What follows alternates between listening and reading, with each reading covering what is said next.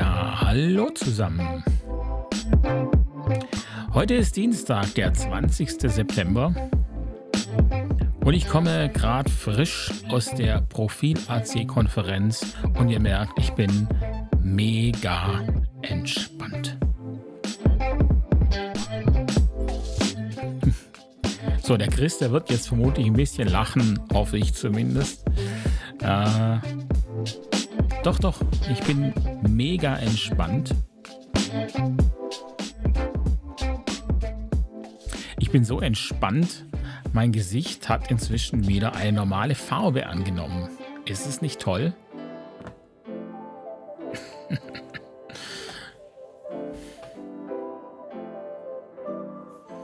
Ja, ich, ähm, ich würde sagen, wir fangen mal an. Das mit der Musik, das nimmt mir doch eh keiner ab so. Okay, also ich würde sagen, wir legen los.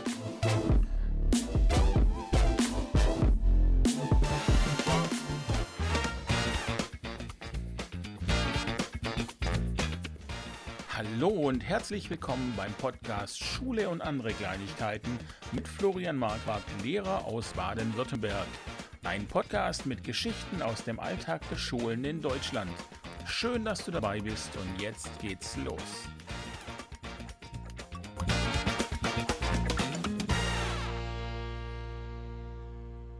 Ja, also, hier bin ich nochmal oder wieder oder immer noch, wie auch immer.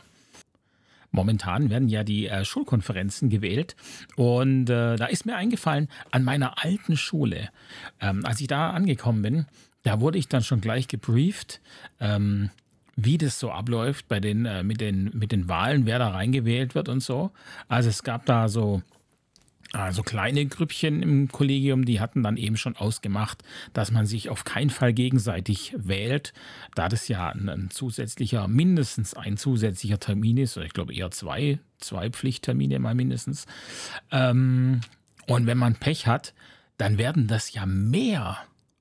Stellt euch das mal vor, da habt ihr mehr, noch mehr Termine als zwei. Ähm, ja, und dann war klar, also da saved man sich quasi.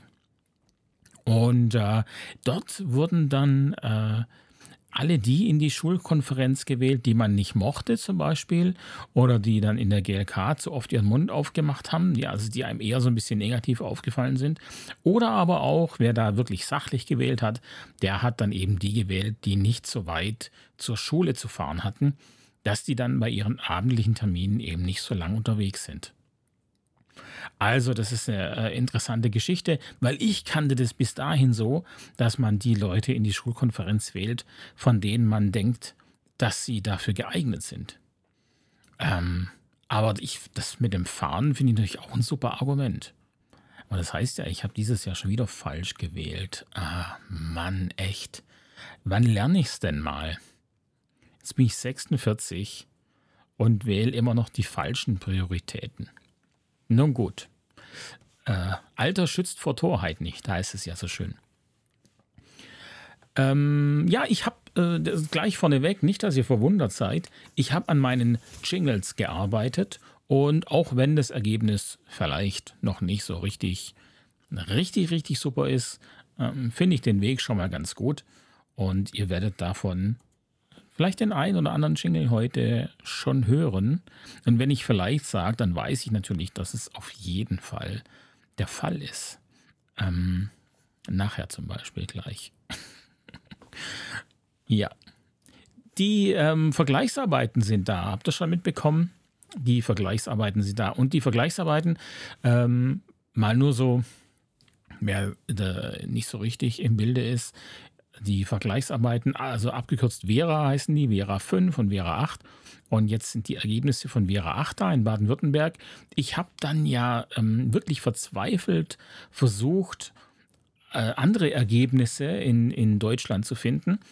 Es ist mir jedoch leider nicht gelungen, äh, da die nicht veröffentlicht werden, offensichtlich in anderen Bundesländern. Oder ich bin einfach zu doof zum Suchen, das kann ja auch sein. Ähm, ich bin immer mal wieder vor verschlossenen Türen dann gelandet, äh, wo man dann Login eingeben, äh, Login-Daten eingeben musste. Und die habe ich natürlich nicht, weil die schickt mir ja keiner. Vera auf jeden Fall ist ein äh, länderübergreifendes Projekt, das äh, vom Institut zur Qualitätsentwicklung im Bildungswesen in Berlin entwickelt wird, wurde, wird. IQB heißt es. Und es ist ein standardbezogenes Verfahren, äh, das eben bundesweit eingesetzt wird, was ja eigentlich eine total äh, coole Sache ist. Und äh, sollen dann eben die, die Schulen eine, äh, eine datengestützte Standortbestimmung bekommen. Und äh, das ist tatsächlich gut. Also man, ähm, man macht diese Tests in Mathe und Deutsch. Bei uns in Baden-Württemberg muss man äh, Mathe und Deutsch machen. Äh, ich habe jetzt gesehen, andere Bundesländer äh, schlagen vor oder wechseln sich da ab, machen nicht in jedem Jahr alles. Ich, ähm, das macht natürlich den, den Standardtest dann wieder natürlich ein bisschen, naja, naja. Naja, ihr wisst, was ich sagen will. Äh, Standard ist es äh, meines Erachtens dann, wenn es auch tatsächlich alle gleich machen und alle machen den gleichen Test und nicht einer lässt einen weg. Aber gut, ich möchte jetzt nicht an dem System da rummeckern. Das, ist, das kommt noch oft genug. äh, ja, also der ist auf jeden Fall äh, fertig und ich habe mir die Sachen angeguckt. In, wie gesagt, in Baden-Württemberg ist es ja relativ detailliert äh, dargestellt und schön bunt mit Farben und so, ähm, sodass man es auch gut erkennt. Und was ich da ganz interessant fand, war eben, äh, dass man einmal die Gemeinschaft, die Ergebnisse der Gemeinschaftsschulen sieht und die Ergebnisse der Realschulen. Nochmal so für die Hörer, die nicht aus Baden-Württemberg sind, die Gemeinschaftsschulen in Baden-Württemberg ähm, haben alle drei Niveaustufen, die es eben äh, gibt. Das heißt das Grundniveau, also das Hauptschulniveau und dann das M-Niveau für den mittleren Abschluss und das E-Niveau für, für den gymnasialen Abschluss. Äh, die Vera-Ergebnisse hier listen Deutsch und Mathe äh, anhand des Niveaus aus und äh, auf. Und ich habe mir jetzt Deutsch mal angeguckt, da ich es auch nicht zu möchte es jetzt nicht zu trocken und zu lang machen. Ähm, und der Trend ist aber in Mathe genau gleich. In Englisch ist natürlich auch noch dabei. Ähm, der Trend in Mathe und Deutsch ist genau gleich. Ja, und der Test hat auf jeden Fall fünf Kompetenzstufen, äh, wobei die Stufe 1 in A und B unterteilt ist. Und es sieht folgendermaßen aus, dass die Stufen 1 und 2 eben eher ähm, niedrigere Kompetenzen haben und drei bis fünf sind dann äh, höhere Kompetenzen. So, wenn wir jetzt vergleichen, Deutsch lesen, wir vergleichen einmal die Gemeinschaftsschule und die Realschule, dann ist es so, dass in den Kompetenzen 3 bis 5, also in den hohen Kompetenzen, haben wir im Grundniveau bei der Gemeinschaftsschule 20. Ich schätze mal, es sind Prozent, auch wenn es nicht ganz ausgeht, wenn man es zusammenrechnet. Das könnte ja aber an den Rundungen liegen. Und an der Realschule haben wir 21. Also 20 und 21. Das Niveau der Guten ähm, ist also da auf jeden Fall sehr ähnlich zwischen diesen beiden Schularten. Und das ist ja auch gut, weil eigentlich sollte es ja auch ähnlich sein. Es ist ja beides mal das Grundniveau. Beide haben denselben Bildungsplan. Also müsste ja letztlich auch eigentlich dasselbe rauskommen. Wenn wir dann nach dem M-Niveau gucken, dann ist es so, dass wir ähm, da 49 haben, 49 Prozent, ich sage jetzt einfach mal Prozent, in den Stufen 3 bis 5 an der Gemeinschaftsschule und im M-Niveau an der Realschule haben wir 60. So, das ist jetzt, finde ich, schon ein erheblicher Unterschied. Und das heißt natürlich dann eben auch nach, nach unten hin, dass es da an der Gemeinschaftsschule mehr äh, niedrigere Kompetenzen gibt im mittleren Niveau. Ähm, da ist ja jetzt eben dann das Thema mit der Heterogenität in den Klassen. Wie sind die gemischt? Ähm, das kann sich dann ja eben auch auswirken auf, auf den Unterricht und äh, auf die besseren Schüler und auf die schlechteren Schüler. So, im, im Idealfall sollte sich eine heterogene Gruppe ähm, ja beflügeln, sagen wir es mal so. Ähm, den Ergebnissen nach hat das zumindest hier irgendwie nicht funktioniert. Oder die Schülerschaft war von Anfang irgendwie anders. Das kann man jetzt natürlich nicht sehen. Äh, wir gucken uns noch kurz Deutsch-Orthographie an und dann will ich auch das nicht ausbreiten. Wer sich für Mathe und Englisch interessiert, der kann die Informationen auf der Seite vom KM bzw. vom IBBW äh, runterladen. Ja, also Deutsch-Orthographie G-Niveau sieht folgendermaßen aus. Da haben wir an der Gemeinschaftsschule 5 im grünen Bereich, 5% ähm, Deutsch-Orthographie und in äh, der Realschule sind es 10. So, 10 ist jetzt auch nicht so wahnsinnig viel, aber immerhin doppelt so viel wie an der äh, Gemeinschaftsschule. Also der Unterschied ist dann schon relativ groß. Und man muss auch sagen, dass nach unten hin die Verteilung anders ist. Das heißt, dann in der, in der Kompetenzstufe 2, also in der mittleren Kompetenzstufe, haben wir an der Realschule 37 und an der ähm, Gemeinschaftsschule 27. Also das heißt letztlich, dass ähm, das Niveau insgesamt dann an der Realschule besser ist. Deutsch-Orthographie M, also das M-Niveau, da ist es so, an der Gemeinschaftsschule haben wir 26 im grünen Bereich und 46 im, ähm, an, der, an der Realschule. Also auch hier ist der Unterschied wirklich, wirklich groß. Ähm, ja, das heißt, man kann ganz klar sagen, obwohl hier dieselben Inhalte unterrichtet werden, fährt man offensichtlich besser als Schüler, wenn man an der Realschule ist da es sich hierbei bei diesem Test ja um echtes Wissen handelt. Also es ist jetzt nichts, worauf tatsächlich gelernt werden kann, sondern es, es geht um Verständnisfragen, um Kompetenzen. Also von daher, ja, ist es ein recht eindeutiges Ergebnis. Und es lässt mich, wenn ihr euch zurückerinnert an ähm, die Aussage des Rektors der Gemeinschaftsschule, das hatten wir vor ein paar Folgen, dass sich der äh, Rektor da äh, gerühmt hat in der Zeitung, dass es bei ihm sehr viel mehr Belobigungen gibt im, im Abschluss als an der Realschule. Das lässt dann natürlich dann ähm, Fragen aufwerfen, ja. Also, und genau das ist ja das, was ich auch sage. Das sind irgendwelche Zahlen und irgendwelche Grenzen, die dann Schulen vergeben für Belobigungen und diese Zahlen, die sagen einfach nichts aus über das echte Wissen, was ein Schüler mitnimmt, wenn er die Schule verlässt und ist nicht das das Allerwichtigste. Ist nicht dieses echte Wissen, das wir den Schülern mitgeben, einfach sehr, sehr, sehr viel mehr wert als eine Zahl auf einem Papier.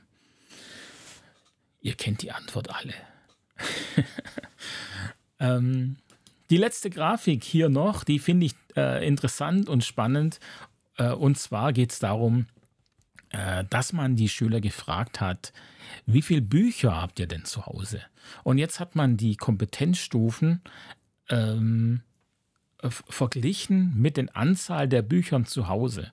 Bitte fragt mich nicht, ob das wirklich Sinn macht. Ich glaube, es gab mal irgendwo eine Studie, ähm, äh, wo weniger Schokolade gegessen wird, herrschen mehr Kriege oder sowas. Also ähm, wir sind natürlich auch Meister im, im Studienmachen und ich, äh, ich finde, das ist mit Vorsicht zu genießen und letztlich wird eine Studie ja immer oder werden Fragen immer dahingehend gestellt, dass man auch eine bestimmte Antwort haben möchte und ver vergisst manchmal vielleicht einen ganz entscheidenden Faktor. In dem Fall, glaube ich, haben die Leute äh, die Antwort bekommen, die sie erhofft hatten. Nämlich ist es so, dass je mehr Bücher zu Hause sind, umso ähm, mehr Schülerinnen sind auch in den höheren Kompetenzstufen. Und zwar sehr eindeutig. Ähm, es ist hier unter, unterteilt in 0 bis 10 Bücher, 11 bis 25, 26 bis 100, 100 bis 200, 200 bis 500 und mehr als 500. Ähm, da, gut, weiß ich nicht, wer jetzt da eine Bibliothek alles zu Hause hat. Ähm, aber ja, wir lassen das mal dahingestellt. Man kann auf jeden Fall sagen, in der Gruppe 0 bis 10 haben wir überwiegend äh, die Kompetenzstufen 1 und 2.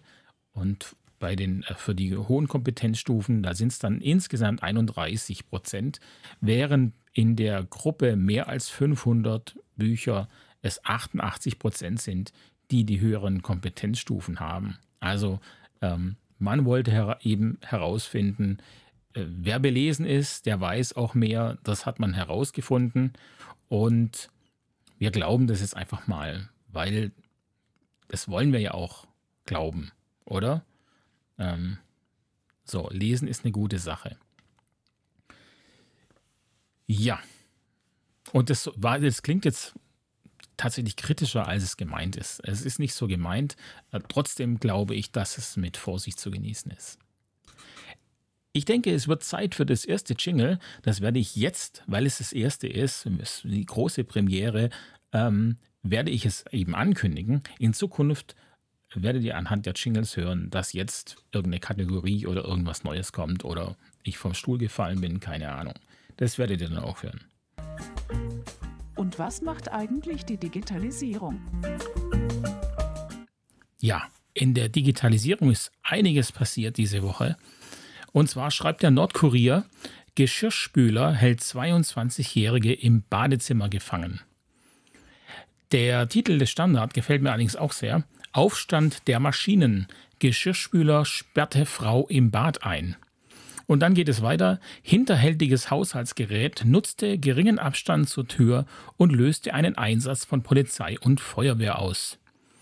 Ja, also die Frau war kurz ins Bad gegangen, um zu duschen, und in dieser Zeit lief das Programm des Geschirrspülers aus, woraufhin dieser die Tür öffnete und somit die Badezimmertür blockierte.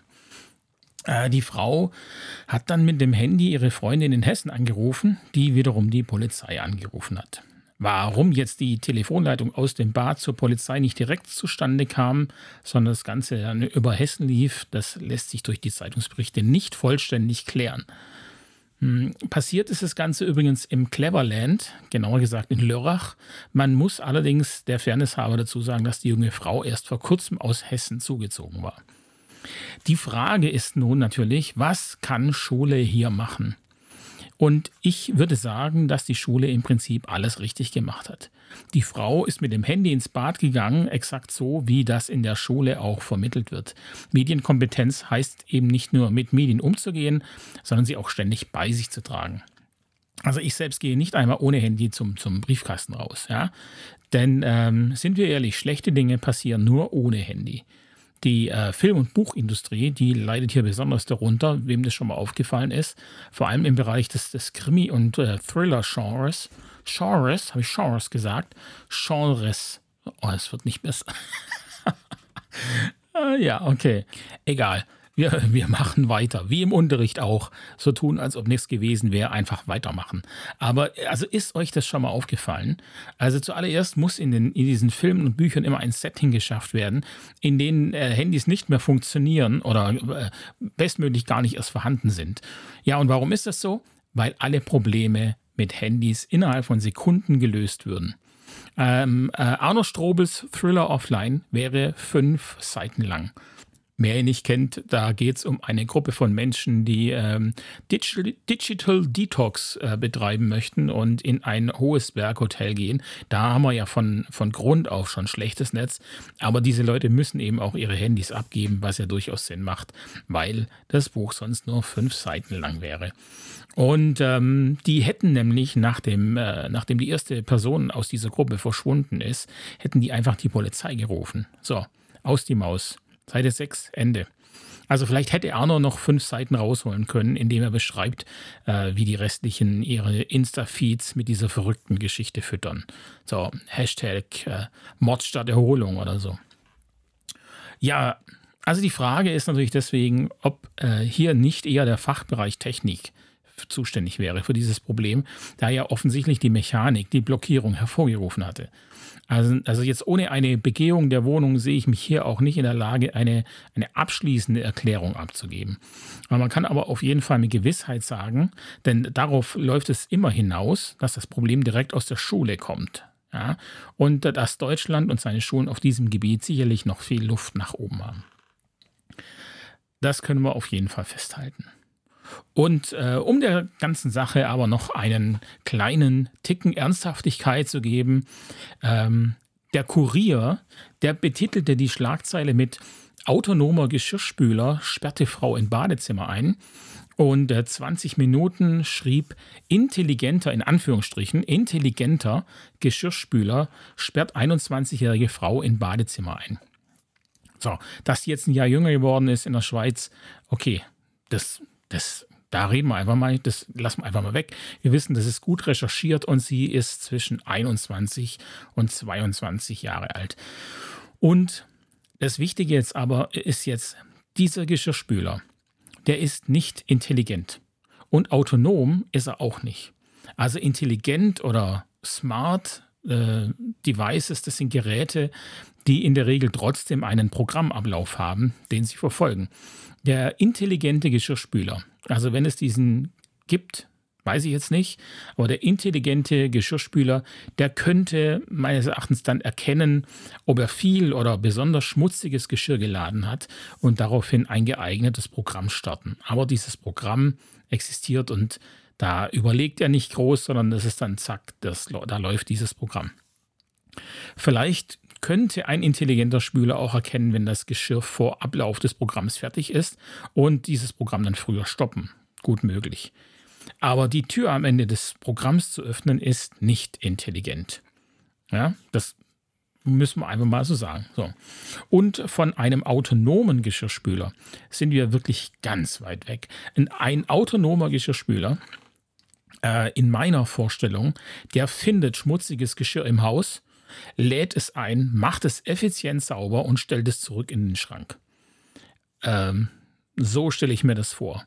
Und dann jetzt aber bitte nicht, äh, falls jetzt jemand das Bild im Kopf hat, wie dieser große Kasten äh, durchs Haus fährt und nebenbei Tische, Stühle, Zimmerpflanzen, äh, die den Hamster äh, beiseite schiebt. Äh, so würde vermutlich ein ähm, autonomer Geschirrspüler in der Zukunft nicht aussehen. Ich denke, der wäre kleiner oder er vielleicht bestünde aus zwei Teilen. Äh, dieser eine fahrbare Teil, der die Sachen holt und dann die Maschine, die es sauber macht. Ähm, das Ganze zeigt aber, finde ich, äh, ja, wie sehr wir mit Begrifflichkeiten zu kämpfen haben. Gerade auch jetzt, finde ich, so in dieser Übergangsphase, wo neue Sachen, also ihr wisst, Internet, Neuland und so weiter, wo neue Sachen dazukommen, ähm, äh, gibt es da manchmal Verwirrung. Äh, allerdings auch mit älteren Sachen, jetzt zum Beispiel äh, WLAN und sowas, auch das ist ja nicht allen äh, klar.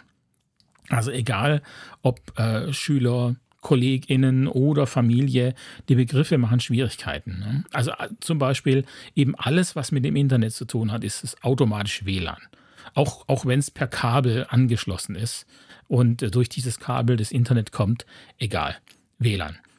Und der Kasten am Ende des WLANs oder halt eben der Leitung ist bestenfalls ein Router, was ja meistens stimmt und gar nicht so schlecht ist.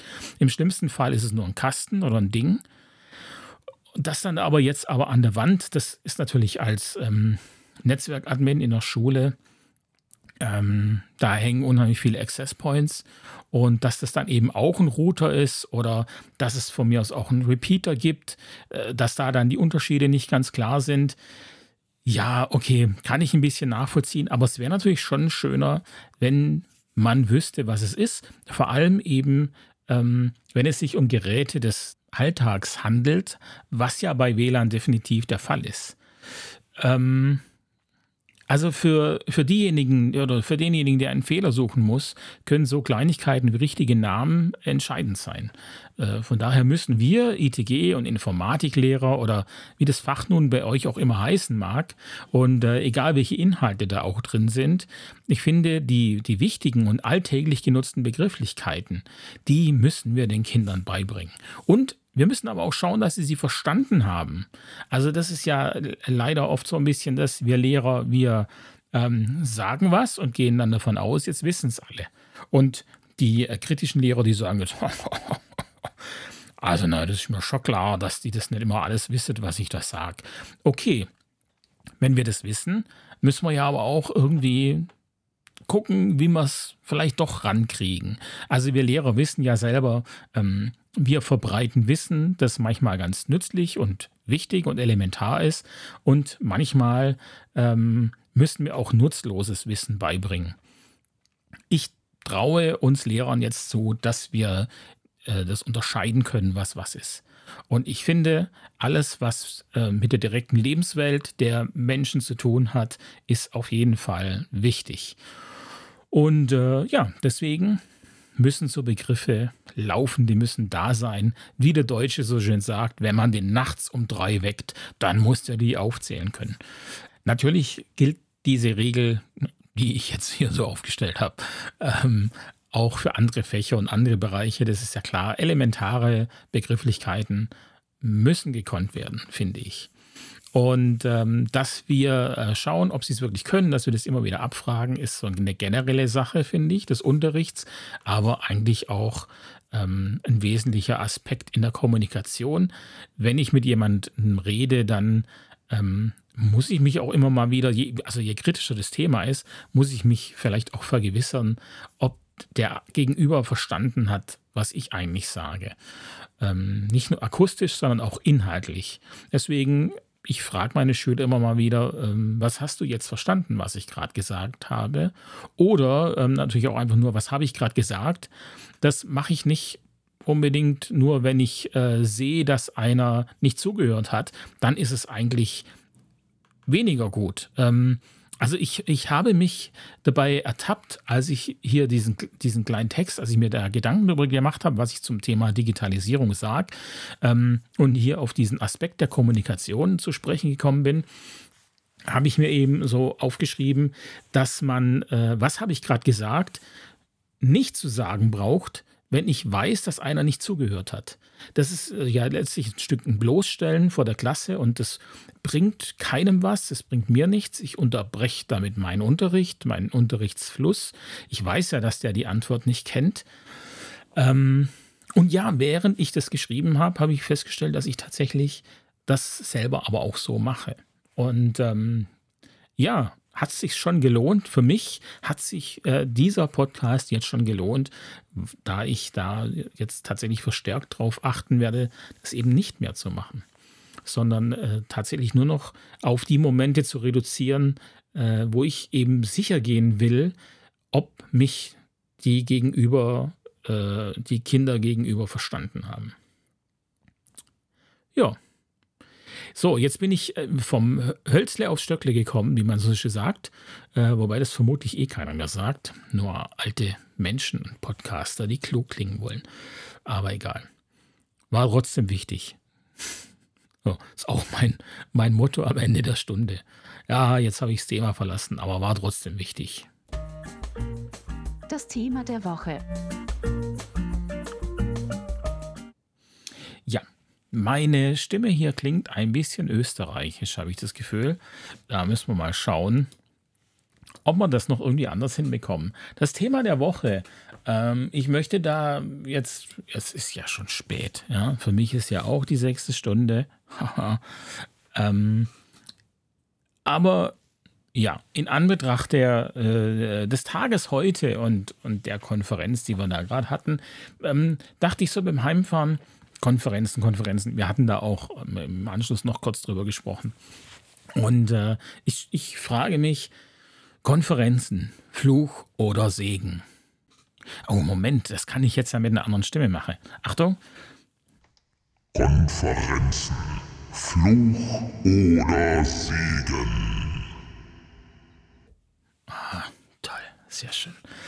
Ähm, ja, ich, Konferenzen sind, glaube ich, nicht sehr gemocht bei vielen KollegInnen. Und ähm, ich glaube, dass die so diesen, den Kern der Sache dadurch nicht verstanden haben. Übrigens, äh, das möchte ich noch vorwegschicken, es hat wirklich tatsächlich gar nichts mit der Konferenz heute zu tun. Das ist einfach ein, tatsächlich ein, ein Gedanke, der mir dann gekommen ist beim Heimfahren. Und natürlich sind meine Themen hier im Podcast oft inspiriert aus der echten Welt. Das ist ja klar, sonst wird es ja auch keinen Sinn machen. Ähm, aber nicht alles, was ich sage, äh, spiegelt dann eben auch meine Schule wieder, sondern vielleicht auch einfach nur meine Meinung oder meine Erfahrung, die ich einfach in den letzten 20 Jahren gesammelt habe. Und natürlich stelle ich dann bei manchen Dingen fest, dass sich das äh, wiederholt an, an unterschiedlichen Schulen. Und ähm, es muss sich dann aber nicht an meiner aktuellen Schule auch so abspielen. Ja? Also das, ist, das ist mir schon wichtig. Äh, da ich ja jetzt auch eben Hörer habe aus meiner aktuellen Schule. Deswegen bitte äh, nehmt es nicht einmal alles persönlich oder falls ihr mal etwas ähm, Kritisches hört, wo ihr denkt, ne, das ist doch aber gar nicht so, dann bitte ansprechen. Ja, äh, Konferenzen habe ich eben habe ich habe ich nicht immer gemocht, muss ich auch sagen. Konferenzen fand ich vor allem in meinen äh, anfänglichen Jahren eher nervig, äh, weil sie Zeit gekostet haben. Man musste extra an die Schule und je nachdem, wie so eine Konferenz dann halt geführt wird, ähm, ist die mehr oder weniger sinnvoll. Tatsächlich ist die Konferenzleitung äh, je nachdem, was für eine Konferenz es ist, recht entscheidend, muss man sagen. Äh, Gerade bei den GLKs sieht man das, finde ich. Da habe ich Konferenzen erlebt, äh, ging es drunter und drüber. Mm, manche äh, KollegInnen bringen dann ihre, ihre Hefte mit und korrigieren Klassenarbeiten. Ähm, andere spielen Schach, andere, ja, äh, nehmen Podcast auf. Tatsächlich hat man manchmal das Gefühl, da nimmt auch jemand einen Podcast auf, so viel wie dann nebenher geredet wird. Ähm, aber es gibt auch die anderen Konferenzen, die strukturierten Konferenzen, wo sich der Leiter oder die Leiter, je nachdem wie viele es dann sind, sich Gedanken gemacht haben, abgesprochen haben, ähm, wo es vielleicht Diagramme gibt und, und so weiter. Also ähm, ja, da, da sieht man auf jeden Fall schon Unterschiede. Und ich glaube natürlich, dass Lehrer lieber in Konferenzen gehen, wenn sie wissen, dass die auch etwas bringen. Ich denke, das ist eine ganz äh, einleuchtende Sache. Äh, das Problem im Lehrerberuf ist so ein bisschen die, die Terminfindung. Das ist einfach eine Schwierigkeit, da wir ja alle Unterricht haben und im Vergleich zu Firmen naja gut, in Firmen ist es auch nicht immer so, dass man seinen Arbeitsplatz verlassen kann. Aber in der Schule kann ich meinen Arbeitsplatz halt nun mal tatsächlich so gut wie gar nicht verlassen. Je nachdem, hm, was für eine Klasse ich habe, kann ich die nicht allein lassen. Und ich habe ja auch immer die Aufsichtspflicht. Also wenn ich eine Klasse allein lasse, bin ich trotzdem dafür verantwortlich, was passiert. Und wenn die eine Scheibe einschlagen und nachher ist nicht klar, wie das passiert ist, dann habe ich ja auch vielleicht ein kleines Problem. Mal abgesehen davon, dass ich das so oder so nicht will. Also ich, mir geht es da auch nicht gut damit, wenn meine Klasse allein ist. Ähm, das heißt aber, dass natürlich äh, die Lehrer irgendwo einen Raum, also terminlich einen Raum bekommen müssen, um, um Konferenzen abhalten zu können. Das ist irgendwie völlig klar, meines Erachtens. Das, das, es geht doch gar nicht ohne. Wenn ich jetzt an Patrick denke, ihr erinnert euch, Patrick, ähm, aus der ersten Folge. Wenn ihr euch nicht erinnert, nochmal anhören. Wenn ihr euch nicht erinnern könnt, weil ihr es noch nicht angehört habt, anhören. Ähm, also bitte anhören. Geht, spult zurück, wart oder wartet, äh, andersrum. Wartet, bis das hier vorbei ist und dann hört ihr nochmal die erste Folge mit Patrick.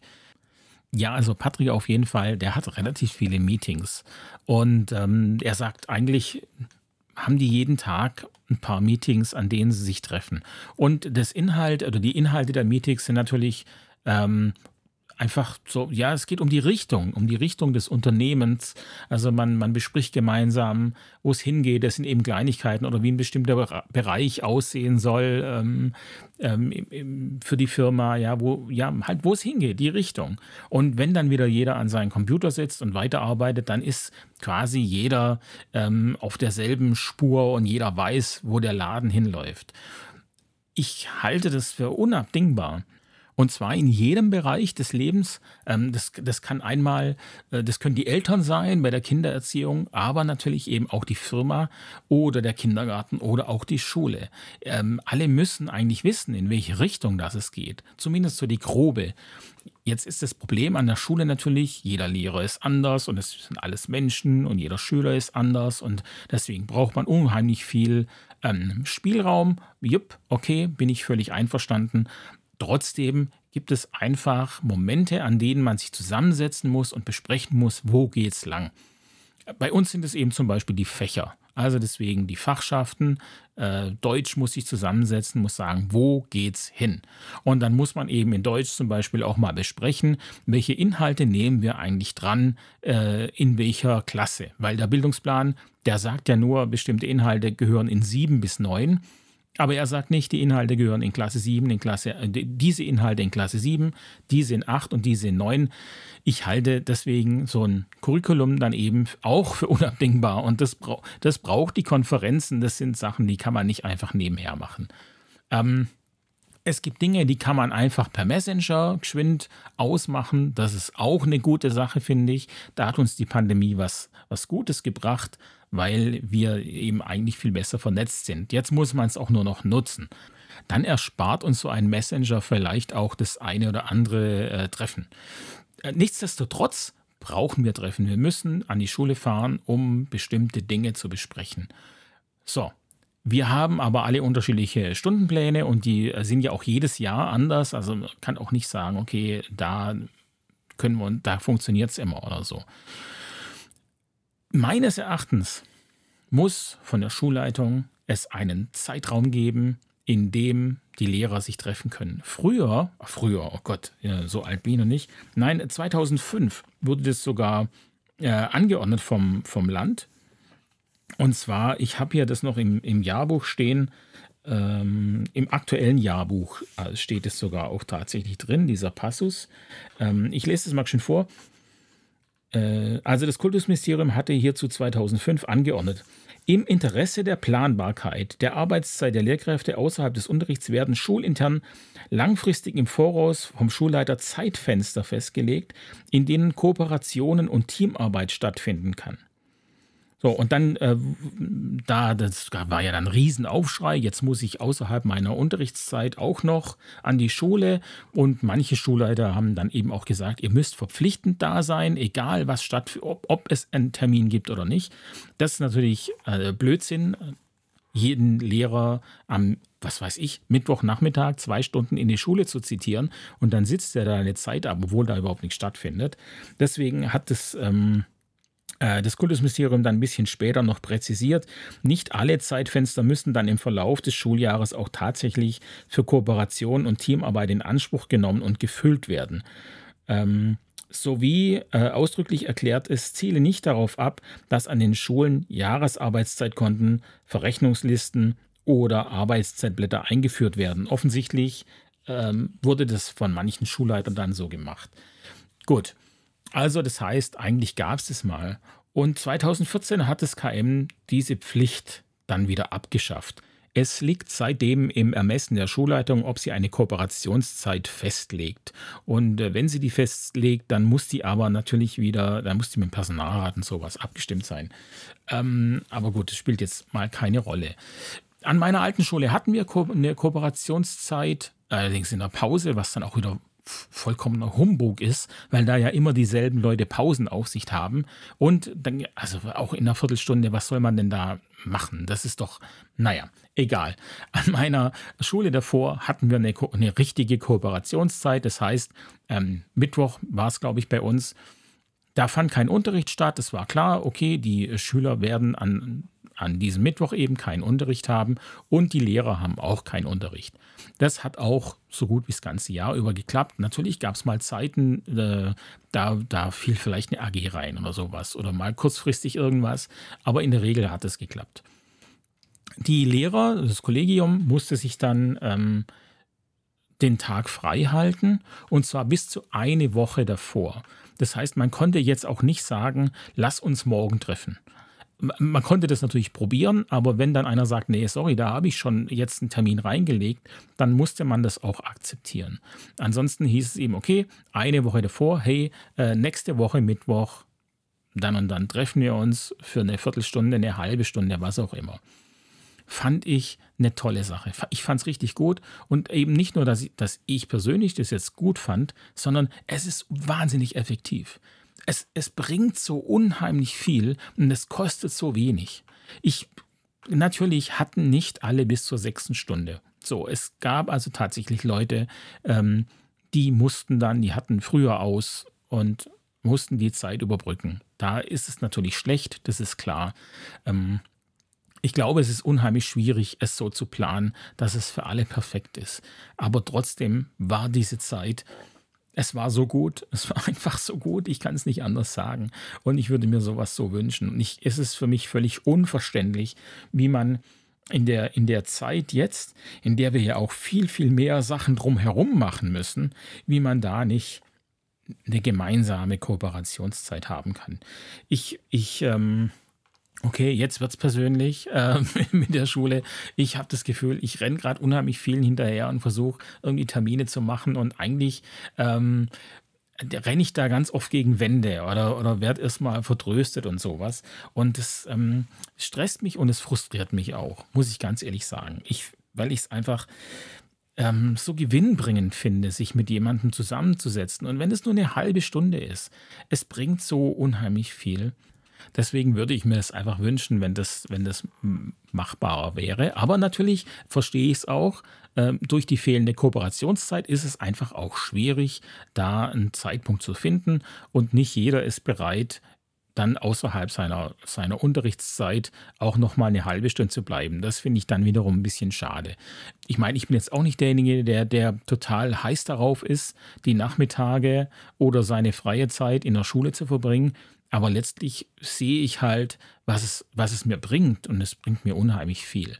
Ähm, deswegen bin ich sehr, sehr, sehr gern bereit, zusätzliche Zeit zu investieren, weil ich weiß, hinten raus lohnt sich einfach ohne Ende. Ja, so, jetzt ist aber auch gut mit dem Thema und auch mit dem Podcast für heute.